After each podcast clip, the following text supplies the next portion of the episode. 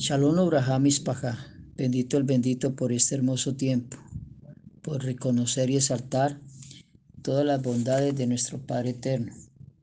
Serví al Eterno con temor y alegrados con temblor, rendirle homenaje en pureza.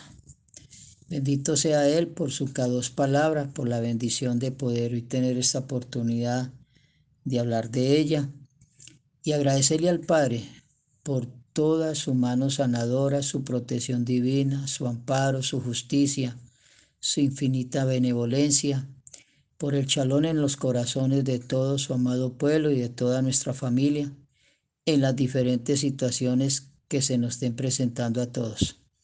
Continuando con la paracha de Berechí y la cápsula anterior, la de hace una semana, la número 234.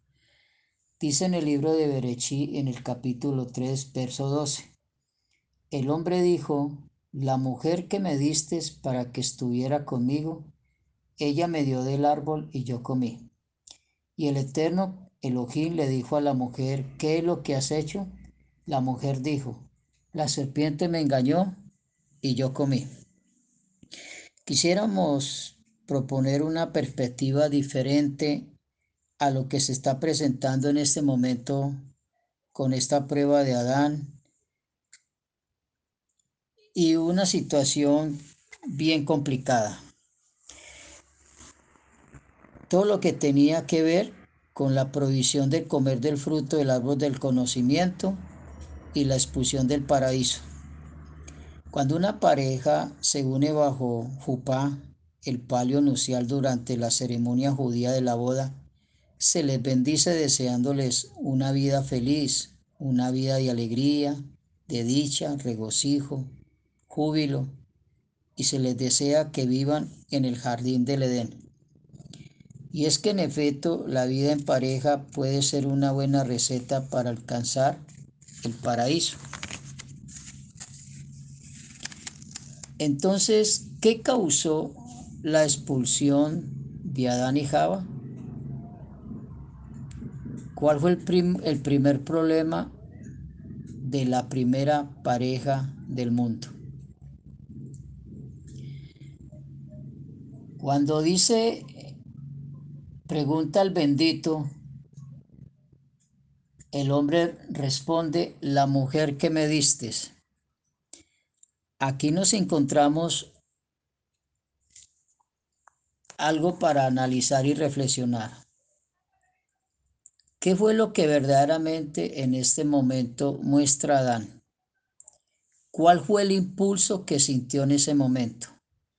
No es el que nos dice la misma escritura, la mujer que me diste para que estuviera conmigo. ¿Cuál era la lucha que en sí él tenía en ese momento? Y vemos pues que la lucha era contra el impulso de culpar al otro. Y en este caso, era al más cercano que él tenía. Qué bueno poder recordar cuando Elohim preguntó al hombre por qué había comido del fruto. Qué bueno que si éste hubiese respondido, como en aquel tiempo respondió David, cuando en segunda de Samuel 12:13 y en primera de Crónicas 21:8 él dijo, he pecado contra Yahweh, he cometido un gran pecado. Perdona, te ruego, la iniquidad de tu siervo, pues he obrado como un insensato. ¿Qué hubiese sucedido si Adán hubiese respondido de esta manera?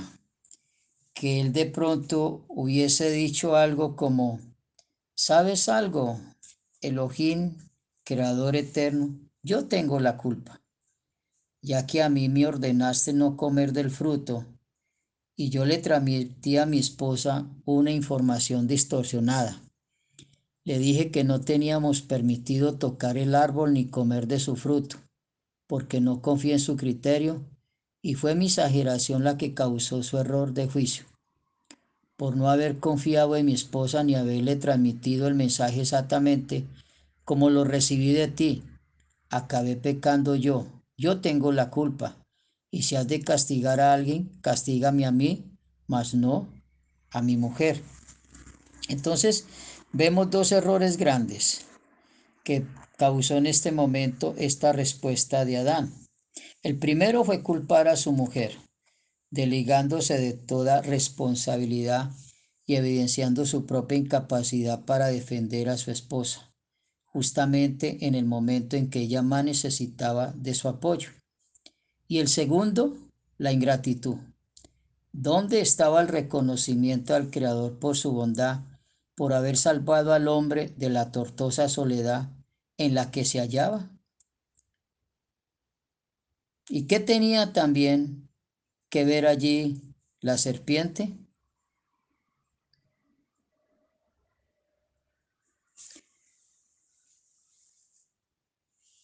Estoy, puede uno estar convencido de que si el primer hombre hubiera hablado al Creador de esa manera, en lugar de culpar a la mujer, la mujer que me has dado, hubiese sido algo diferente la situación que se ha presentado en el Gan Eden.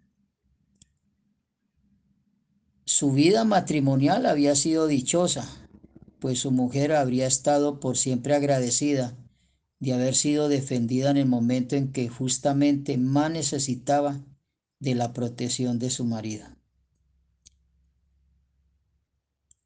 Porque el paraíso no depende de dónde vives, sino de quién te circunda y de quién está contigo. Puedes encontrarte en el lugar más bello del mundo y sufrir un infierno de calamidades por hallarte en una desagradable compañía. O puedes estar en un sitio difícil y pobre, pero si estás rodeado de personas a quienes quieres y te quieren, el lugar será un Edén ante sus ojos. Podemos decir entonces que el hombre perdió el paraíso como consecuencia de sus propias acciones. ¿Qué tipo de vida conyugal pudieron haber tenido Adán y Java y después de una reacción como esa? Su idilio paradisiaco se proyectó en dirección al infierno. Como hemos dicho, la vida matrimonial puede ser en efecto la receta para probar el paraíso, pero también el camino hacia el infierno. El Creador sabe que somos simples seres humanos y que a pesar de que sería preferible que no pecáramos en realidad, dice en el libro Eclesiastés 7:20, no hay hombre justo sobre la tierra que solamente haga el bien y no peque. Por supuesto pues que el hombre en algún momento de su vida ha de pecar. La pregunta no es si acaso pecara, sino cómo afrontará su error. Lo mismo ocurre con la vida matrimonial. Es obvio que hasta en los mejores matrimonios hay momentos difíciles y lo que debemos preguntarnos no es cómo evitarlos por completo, sino cómo hacer para aprender de estos y superarlos, asumiendo la propia responsabilidad sin culpar al otro. En Proverbios capítulo 3, versos 3 y 4 nos dice que nunca te abandonen la jabá del amor y la me la verdad. Llévalos siempre alrededor de tu cuello y escríbelos en el libro de tu corazón. Contarás con el favor del Creador, tendrás buena fama entre la gente. Qué bueno entonces volver a recordar aquel pasaje después de que nosotros reconocemos en el Shema al Creador como uno y único. Y tener presente lo que el Padre quiere que permanentemente tengamos en cuenta. Y estas palabras que yo te ordeno hoy estarán sobre tu corazón. Las enseñarás con profundidad a tus hijos y hablarás de ellas cuando estés sentado en tu casa, mientras andes en el camino cuando te acuestes y cuando te levantes. Átalas como una señal sobre tu brazo y como insignia entre tus ojos, y escríbelas en las jambas de tu casa y sobre tus portales. Ocurrirá que cuando el Eterno tu Creador te traiga a la tierra, que el Eterno juró a tus antepasados Abraham, a Isaiah, Jacob, que te daría ciudades grandes y buenas que no construiste, casas repletas de cosas buenas que no llenaste, cisternas cinceladas que no cincelaste, huertos y olivos que no plantaste, y comerás y te saciarás. Ten cuidado de no olvidar al Eterno, quien te se sacó de la tierra de Mirellín, de la casa de servidumbre. Al Eterno tu Creador temerás, a Él servirás y en su nombre jurarás. Que nuestro abacador nos ayude a mantenernos firmes en todos estos bellos propósitos que Él mismo nos ha guiado y nos ha conducido. Que nadie busque sus propios intereses, sino los del prójimo. Que el Adón lo lleve a amar como el Creador ama y a perseverar como Machía persevera. Shalom, shalom, Uraja. Paz y bendiciones. Amén.